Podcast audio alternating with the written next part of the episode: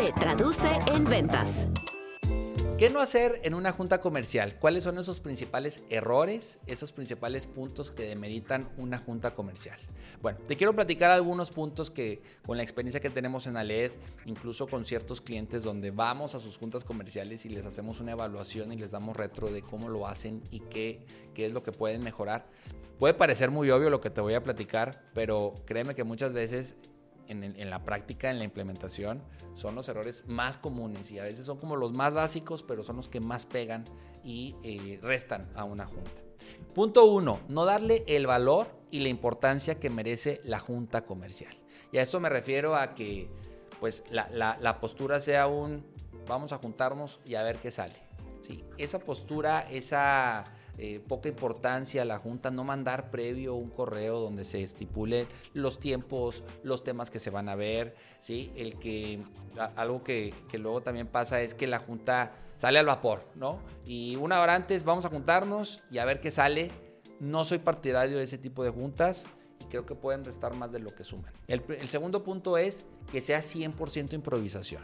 Y ojo, yo sí creo que puedas tener una minuta y una pauta y que puedan surgir ciertos temas o que pueda surgir algo no, no contemplado. Pero cuando todo es improvisar, cuando todo es a ver qué sale y, estar como eh, sin, una ruta, sin una guía de para dónde va la junta, pues también puede, puedes transmitir cierta incongruencia con el equipo, eh, puede haber más distractores, puede hacer que el equipo como que no, no termine por involucrarse y que rompa incluso eh, la línea o la comunicación entre, entre los integrantes.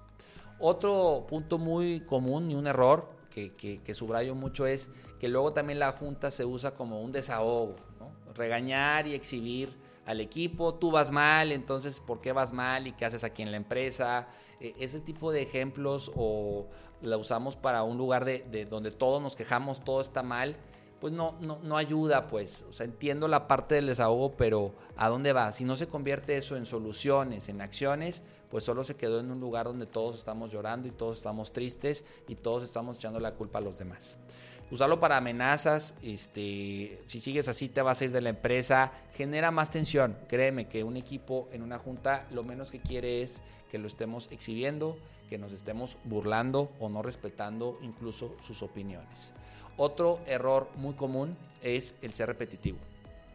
Ya que voy, estaba en una junta con un gerente que como 30, 35 veces dijo, échenle ganas, Entonces, pues sí, échenle ganas, pero ¿qué sigue? ¿no? dime cómo, qué hay que hacer distinto, dime en qué, en qué hay que transformarnos, qué vamos a probar, pero no, no seas el ánimo y yo creo en ustedes y tan tan. O sea, eso no es, no termina por generar el impacto que queremos y es también un error muy común en las juntas.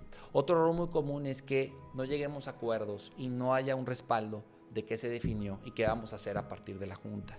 ¿sí? Entonces todo queda en el aire y lo que se dijo, lo que no se dijo, pues ya ahí queda y no hay una acción, no hay una, un seguimiento a partir de lo que se dijo que se iba a hacer. Entonces estos puntos cuídalos, púlelos, pregúntate si hoy alguno de estos puntos está presente en tus juntas comerciales y empieza a hacer esos ajustes, esas mejoras para que tus juntas comerciales realmente sean puntos de quiebre, realmente eh, capitalicen o, canalicen toda esta energía en eh, cuestiones favorables para la empresa. Acostúmbrate a que las juntas comerciales tengan planeación, tengan organización, tengan seguimiento. Si esos tres elementos no están presentes en tus juntas, estás perdiendo el tiempo. Estás gastando la energía, tiempo, enfoque, recursos, esfuerzos en algo que no te va a dar resultados. Todos estos elementos que hoy te señalo, créeme que son detalles que tienen mucha relevancia para quien te está escuchando, para quien te está viendo. ¿sí? Es importante que eh, vivas el proceso de transformación de tus juntas, que hagas mejoras, que pidas retro también a, quienes formaron parte de la junta y que sean juntas realmente de impacto, realmente enfocadas al resultado, enfocados al cómo sí y que fomenten mayor compañerismo, mayor apertura, mayor comunicación, mayor empatía entre todo el equipo. Yo soy Álvaro Rodríguez, consultor comercial de Alet Consulting. Te invito a que visites nuestras redes sociales. Estamos como Se Traduce en Ventas y como Alet Consulting y también nuestra página web www.aletconsulting.com. Gracias por escuchar este episodio. Nos escuchamos a la próxima. Se traduce en ventas. Inspira, cautiva, vende.